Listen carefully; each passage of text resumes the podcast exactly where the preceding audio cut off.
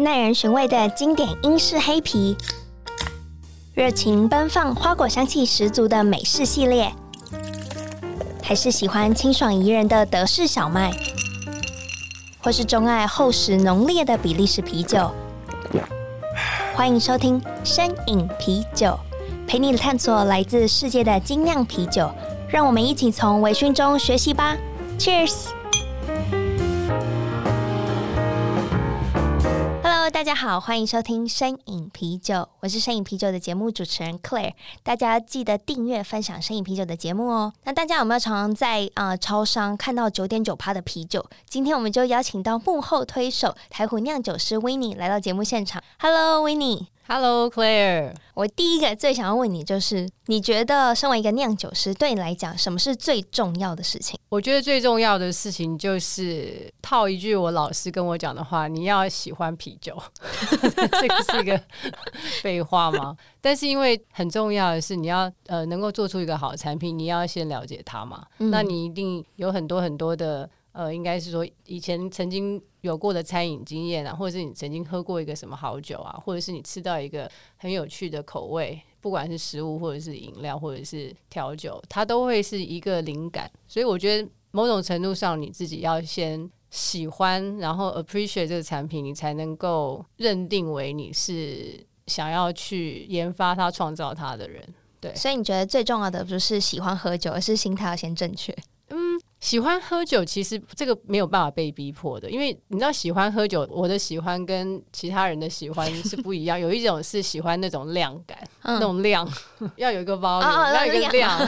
有些人是喜欢小酌，有些人是喜欢这种气氛。嗯、我觉得心态就是对这一件事情是有一个理想梦想，然后你希望你可以达成到什么什么状态，而不是说可能只是认为说哦，这个名字好像很帅，或者是这个名称好像是很值得。敬仰，因为它这个是很泡沫、很虚幻的事情。嗯，因为每天都在发生的工作状态，柴米油盐，然后日复一日的事情，重复的事情，其实它就会是另外一个那个，你知道，你要你要有一个热情，一直不断的燃烧，嗯、你才会一直继续想要从事下去。我觉得这个是酿酒人比较不一样的地方。你觉得，因为身为女性，所以在呃这个职业选择上的，比如说，因为我目前访问到的酿酒师，其实九成九都是男生为主，嗯、我。不能说女性没有办法当酿酒师，可是相对来讲，就业市场就是比较少小众。嗯，那你身为一个指标性的女性酿酒师，你会怎么样鼓励？假设有一个女生，对对，她觉得说有兴趣，对啊，因为我其实身边有很多女生是自己有在自酿啤酒的，可是为什么都 Really？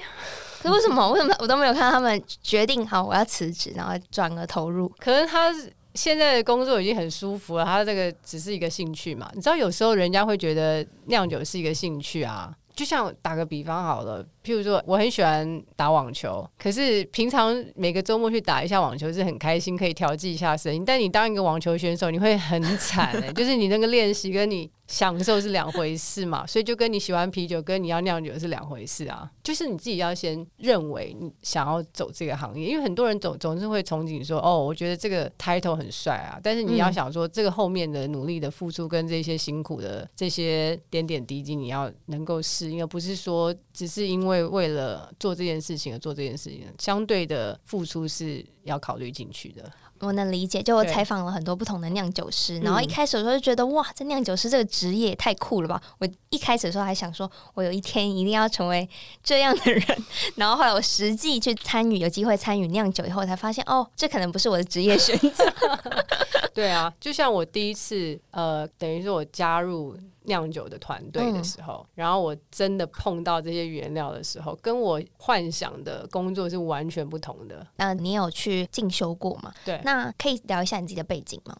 我是运气很好，然后我在十几年前刚好有一个机会，嗯、台湾有一个代理的餐饮品牌，然后他们是有自己酿的啤酒的一个，嗯，算是餐饮业的形态，对。所以从那个时候，我就是被送去美国受训，学酿酒这个专业。那其实当初对这个品牌来说，酿酒它的它的概念就跟一个餐厅有一个厨房，然后另外一边是酿酒厂，所以它一样，它就是供应新鲜的产品出来。所以对他们来说是稀松平常的。可是回到十几年前，在台湾是很少见的。所以在美国那时候是那种前面后面酿酒前店后厂，对，前店后厂，前店后厂。所以他那。那个整个感觉，然后跟你饮酒的那种气氛就是很不一样。嗯，对，你甚至走到餐厅，你就可以闻到今天正在 brew 的那个麦汁的味道。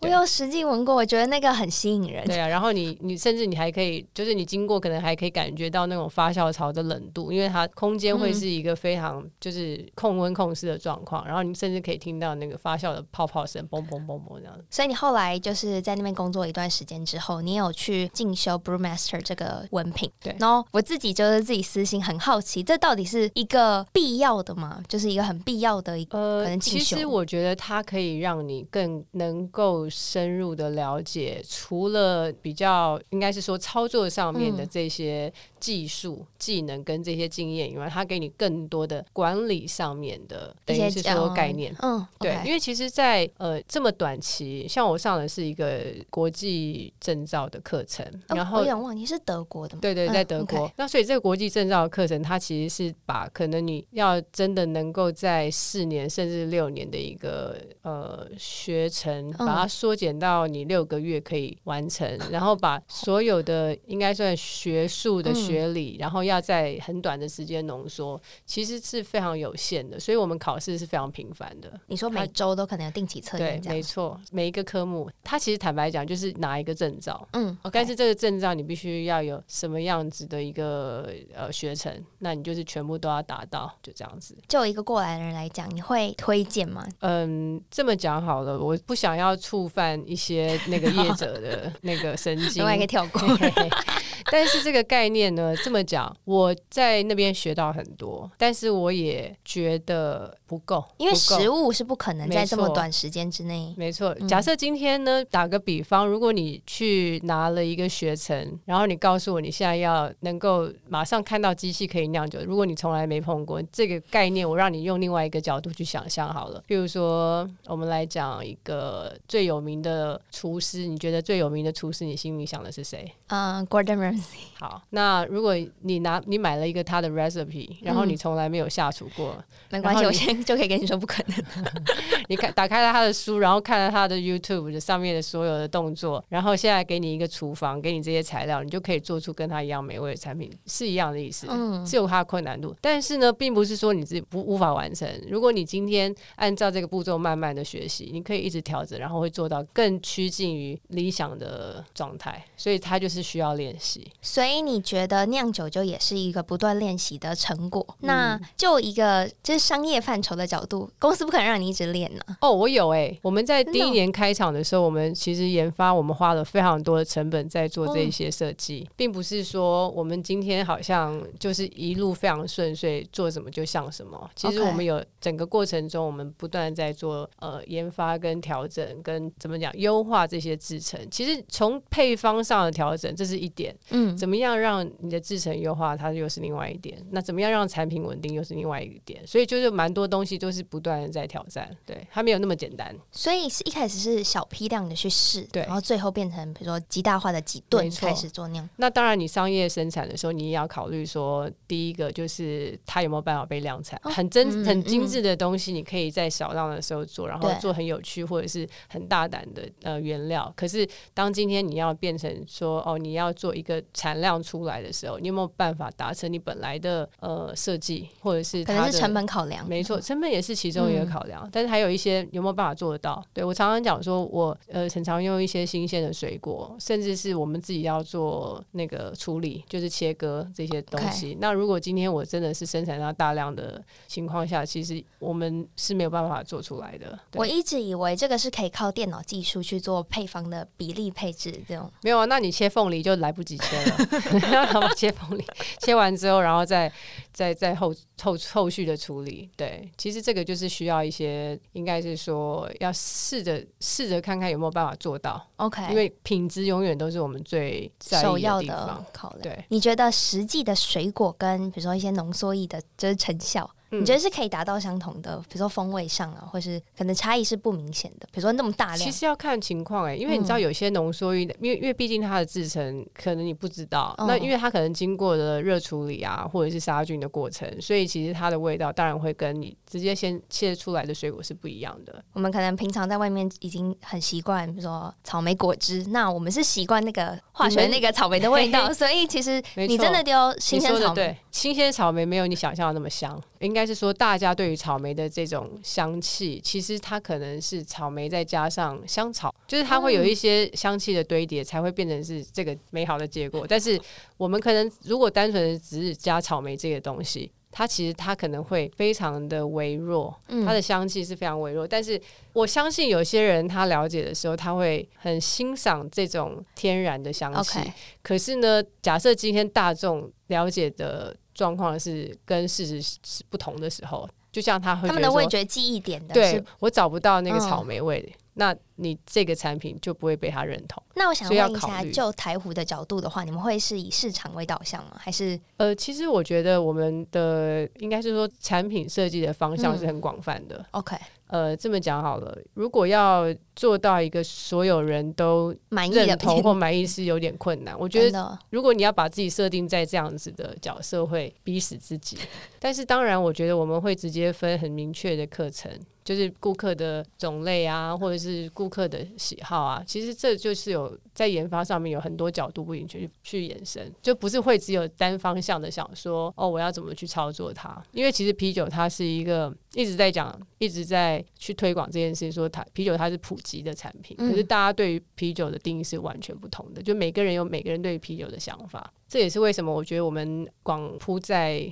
就是超商通路的时候，okay. 呃，你进到 Seven 或者是进到全家，你希望得到的产品，跟你想要。消费的行为就是你，你想要花的。我懂，就比如说你去错饮室，你可能预期的就是比较精致的风味啊，嗯、或是很多不同的选择啊，或者是你想要喝到一些所谓的呃精酿啤酒，里面有很多啤酒花的这种风味的产品，嗯、对，对不对？可是当你今天想说去，假设去 Seven Eleven，那是不是有这么多人都知道是什么是 Hops，什么是你知道那个所谓的 German Style？其实它就会需要一点时间或。或者是可能要让这个市场再更成熟一点吧，所以这也是台虎现在目前想做的事嘛，就是你们把其实客群分得很，我觉得很分散、很细。其实我们没有特别分诶、欸，没有特别分吗？我觉得这个是消费行为，就像我们常常在讲，今天你进去错饮室里面，你有各种的酒款，包含可能我有我们自己台虎精选，我们代理的一些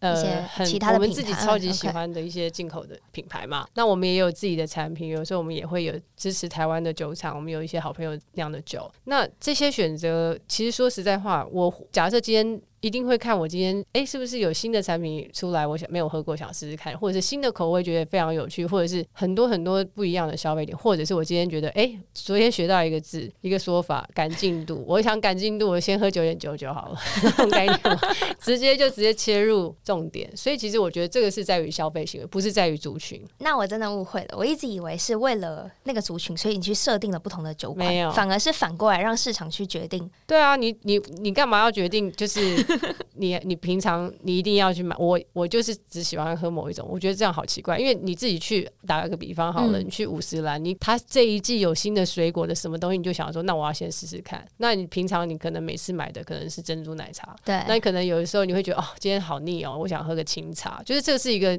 你每天都可以做的选择。那当然今天这个选择多元的时候，你就对不对？你就可以选了。也是啊，我觉得啦，要有趣一点嘛，就是产品多元啊，然后。我觉得这样子的那个广度才会大。那为什么台虎想要以调酒的概念，很密切的做不同酒款的延伸发想？其实这个是只是单纯在九点九九系列的一个开头，还是因为它太红了，所以变得当我的我要说台，我今天说啊，我要采访。一说到台虎，就想到 九点九九啊，九点零 没有啦。我觉得这个是因缘际会。那当然，我认为。它的成功不是只有单纯的在于调酒这件事情，因为说实在，呃，我觉得台湾这十几年的整个餐饮文化变蛮多的，对。然后我觉得大家会越来越懂得享受。我记得我以前在可能二十年前我们在餐厅里面要点酒是需要被促销的，就说，哎、欸，你要不要今天想办法喝一杯调酒啊？然后我们可能说不要啦，就是觉得说我们还是喝可乐或奶昔或者 soft drink，对不对？可是现在大家会觉得说，哦。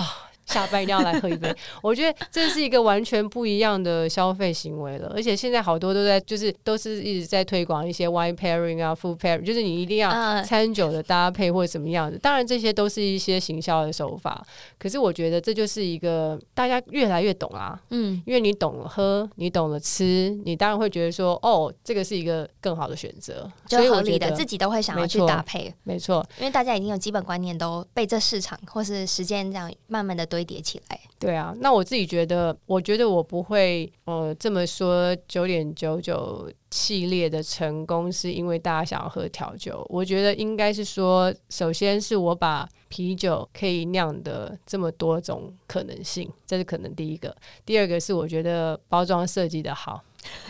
很吸睛，真的有故事。然后我觉得这个产品它的方向是，你一打开来，你喝到你看到你想要的东西，就这样子。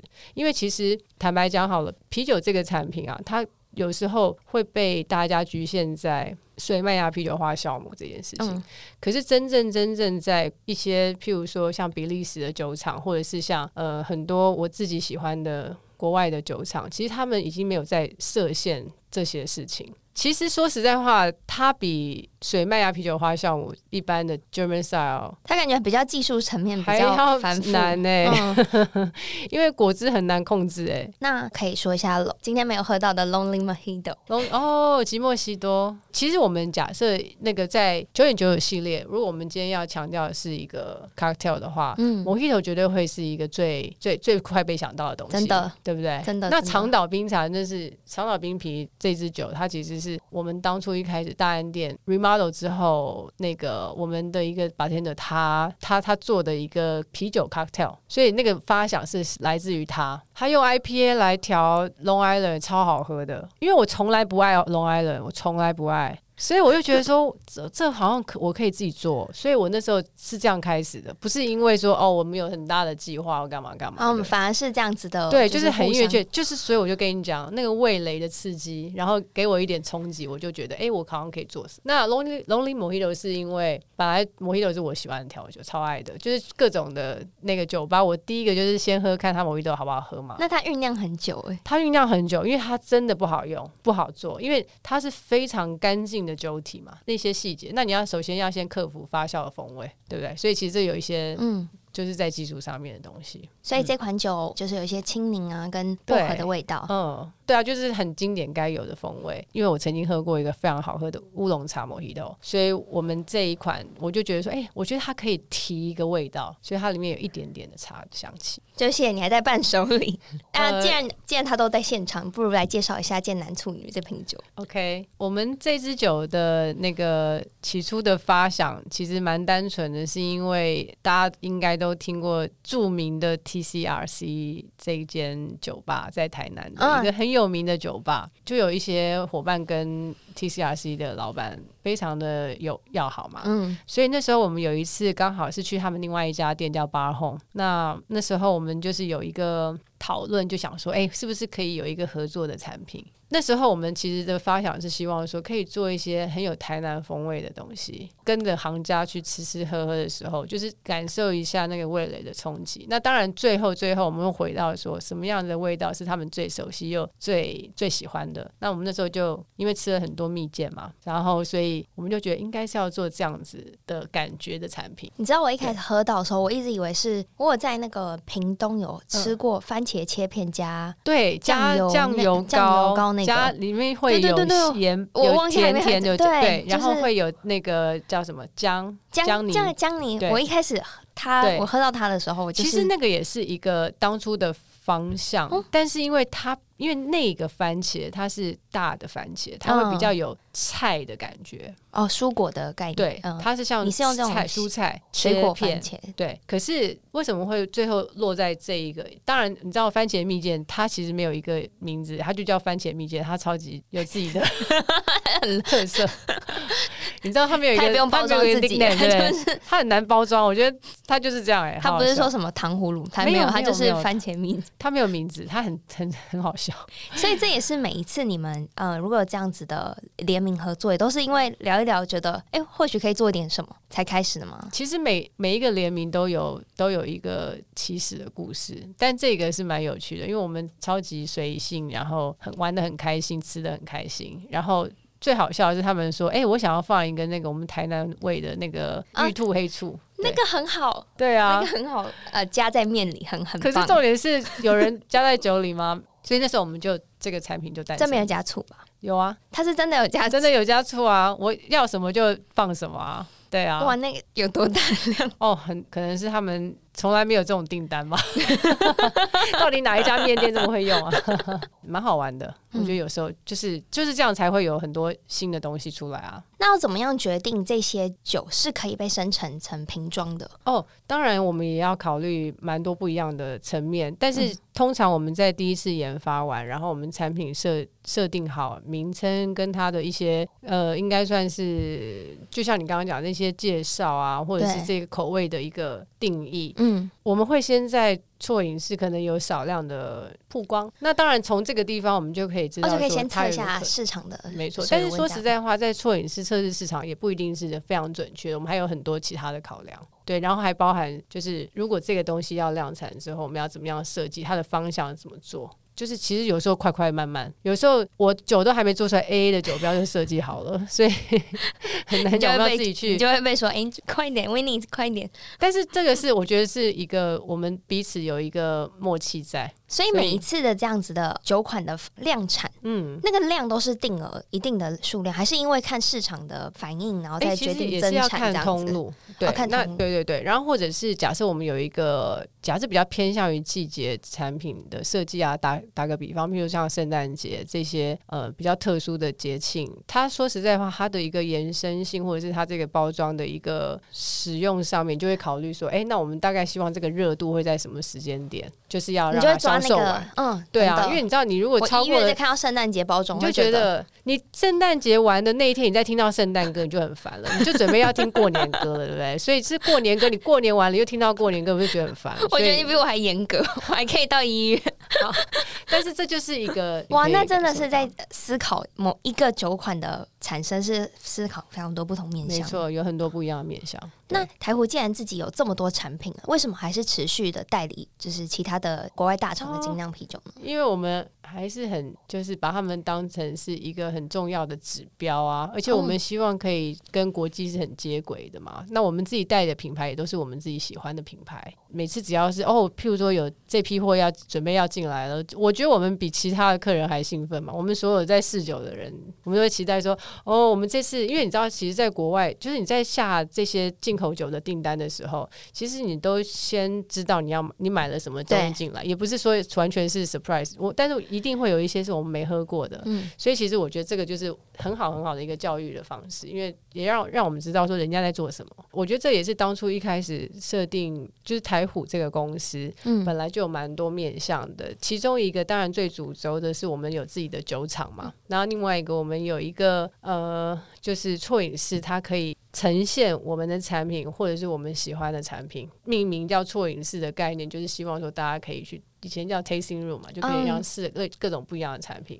那另外一个重要就是我们代理我们喜欢或者是我们觉得用最好的方式把好的产品进来台湾，所以我们在品管上面，在口或就是在进出口上面的一些要求，这就是。当初公司创立的时候，希望做好的事情。那你自己会也会很想要跟这些国外酒厂做这种联名的合作吗？在这个时候是学到最多的时候，因为你知道酒厂跟酒厂之间的交流，可能不是在于这么多商业的行为或干嘛，嗯、其实是在于说，当你今天你们一起酿酒的时候，你可以了解一下他的就是这个品牌它的那个核心价值，或者是他们在酿酒的不同的考量的切入面，没错，非常有趣，就是、反而是比酒本身更对，就是更吸引你的。没错，所以其实我非常非常喜欢，就是我团队其实不是只有单纯酒厂跟酒厂之间，因为像我们跟我们的譬如说餐饮通路的朋友啊，嗯、对，我们跟他们在做一些交流，甚至说了解他们有时候办活动的时候，其实我觉得，我觉得这些都可以学到非常多，所以我也让我团队就是常常跟他们多一些的交流。我喜欢这种，因为我觉得就是想听一些不一样的东西，刺激一下自己的思考，这样很好哎、欸，就不会只是在自己的没错圈圈里面，没错，互相交流，反而还可以吸收，真的是吸收到很多不同。没错，那维尼另外可以跟我们分享一下台虎有一个许愿池计划，对吗？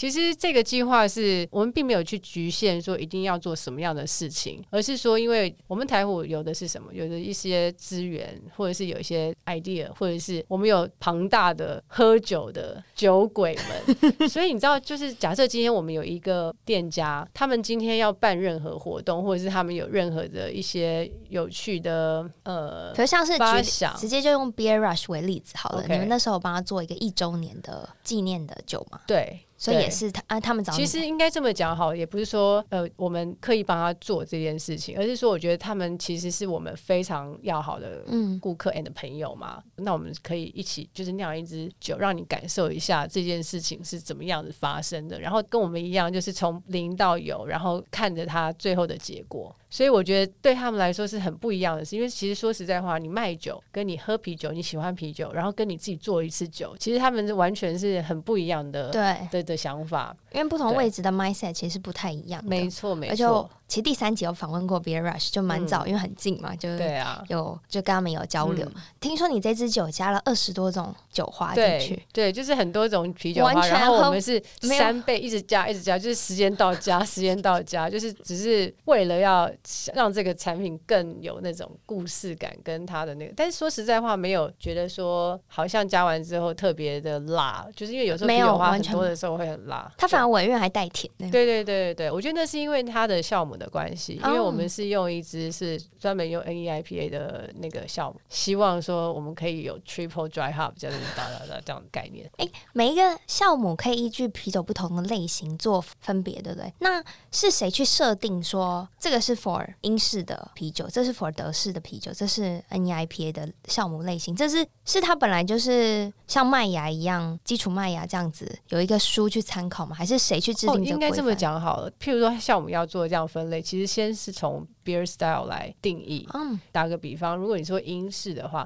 它不一定英式有什么特别的酵母，但是你这个酵母它最后最终产品的这个啤酒，它的一个条件是来自于发酵控制会做出来的结果。对，所以其实它有很多很多不一样的因素在。它为什么这个用这支酵母，它会叫做，譬如说 English Ale Yeast，可能不一定只是单纯在说哦，这个好像跟英国什么关联？哦，我了解了，是因为它最后的呃，它最后的发酵特性可以是符合英式类型。没错。然后呢，再回推到你原料上面，你可能哦，我今天想要做一个英式的什么酒，所以你用的是英国的麦芽，嗯，英国的啤酒花，它才会变成这整个故事会变成是一个完整的，这个产品会变成是你可以按照这件事情达成。但是也没有人规定说你一定要用。English Ale 才能酿一个 Real oh, 对不对？Oh. 所以其实我觉得这是在于你的一个技术的手法，然后最后的产品它能够达成所谓这个 Beer Style，你要把它定义成这个名字的时候的结果。所以你前面有很多很多你要去发想的东西。所以其实演变到现在，很多的 Beer Style 其实也根本就不太有规范。因为我自己看了喝很多国外的酒，我就觉得哦，这个你要说它是它依照它的类型，或者 on tap 它给它设定的类型，这都好像不太很多。很多的不一样的意见啦，嗯，对不对？但是当然，这个是我们去追寻的一个重点，就是当打个比方，你要去比赛的时候，beer style 非常重要，因为你要去定义你这个产品它是落在哪一个量级，就是比赛的量级。这是可以自己，我我一开始以为是评审去决定，没有，反而是参赛者自己决定。我跟你讲，你只要报错，你就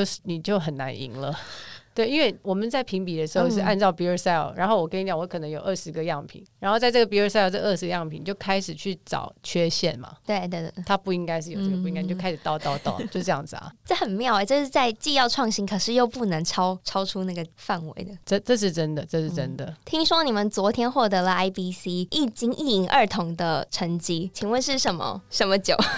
我自己最自豪的一个产品就是我们每年会限量发行的黑熊。那敬请期待。统称斯陶特，对对对，这个是我的强项强项。那到时候大家请拭目以待。然后今天真的非常谢谢 Winnie 来到节目现场，我也跟你聊得非常愉快，谢谢。然后我也听了多非常多关于台虎的故事。那节目也是由 ABV Bar and Kitchen 赞助播出。那喜欢摄影啤酒的节目的朋友，要记得到 Apple Podcast 留五颗星，还有意见给我哦。节目就到这，我们下集见喽，拜拜，拜拜。